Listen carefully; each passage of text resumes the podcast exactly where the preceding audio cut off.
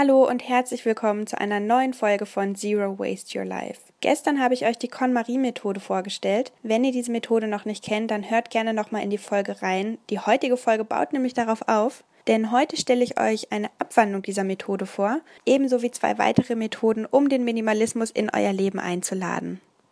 Marie Kondo schlägt vor, jeden Gegenstand in deiner Wohnung, in deinem Haus, den du besitzt, in die Hand zu nehmen und dich zu fragen, does it spark joy? Macht es mich glücklich?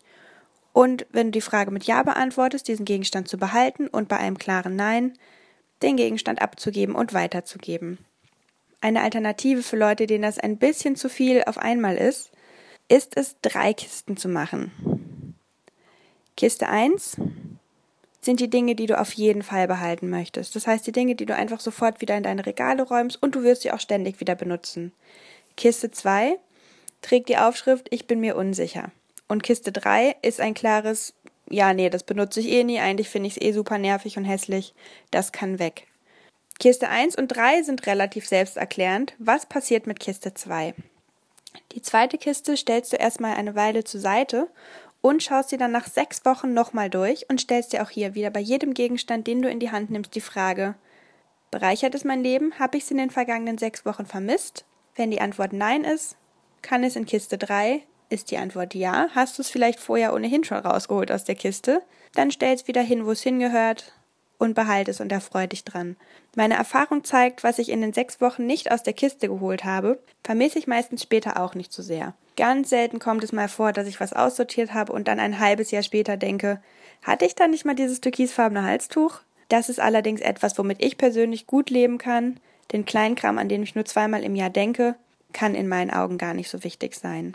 Im Folgenden möchte ich zwei weitere Methoden vorstellen, die ein super Start in ein minimalistischeres Leben sein können. Methode 1.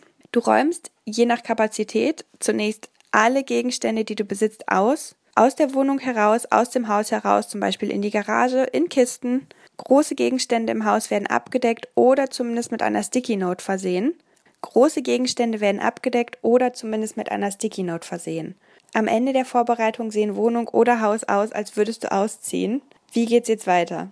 Aus den Kisten rausgeräumt oder wieder abgedeckt wird nur das, was innerhalb eines bestimmten Zeitfensters, zum Beispiel 30 Tage, wieder benötigt wurde. Zuerst ist es also meistens die Zahnbürste oder ein Stück Seife, dann drei Teller, ein Topf, zwei Paar Socken oder eine Unterhose.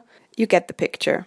Du wirst überrascht sein, wie wenig du tatsächlich von dem, was du besitzt, auch aktiv regelmäßig benutzt. Alles, was nach dem Zeitraum noch verpackt ist, kann im Grunde weg. Eine Ausnahme würde ich da machen für saisonale Artikel, es ist relativ selbsterklärend, dass ich im Hochsommer meine Skihose nicht vermisse. Dafür ist mein Vorschlag, eine extra Kiste zu packen und mich mit dieser Kiste zur gegebenen Jahreszeit einfach nochmal auseinanderzusetzen und mit ihr genauso zu verfahren. Die nächste Methode benötigt weniger Vorbereitungszeit, denn sie geht genau andersherum vor. Sie bietet sich an für Menschen, die zu viel besitzen und die sich erst langsam ans Decluttering heranwagen möchten. Auch hier steckt man sich vorab einen festen Zeitrahmen von beispielsweise 30 Tagen. Am ersten Tag sortiert man einen Gegenstand aus, am zweiten zwei, am dritten drei, am vierten vier und so weiter. Aufgabe ist es, die Gegenstände jeweils bis zum Ende des Tages artgerecht weitergereicht, das heißt verschenkt, verkauft oder im Zweifelsfall entsorgt zu haben. Die Vorteile dieser Methode liegen auf der Hand. Niemand kann sich in die Ausrede flüchten, keine Zeit zum Ausmisten zu haben, denn ein paar Teile pro Tag schafft jeder. Für mich persönlich ist das allerdings auch gleich der Nachteil der Methode. Wenn ich nämlich einmal im Sortier- und Decluttering-Fieber bin, dann möchte ich nicht nur zwei Teile aussortieren, sondern die Regnägel mit Köpfen machen und einmal alles durchschauen. Das Gute ist, dass es zig unterschiedliche Methoden gibt und somit für jede und jeden einen guten Ansatz.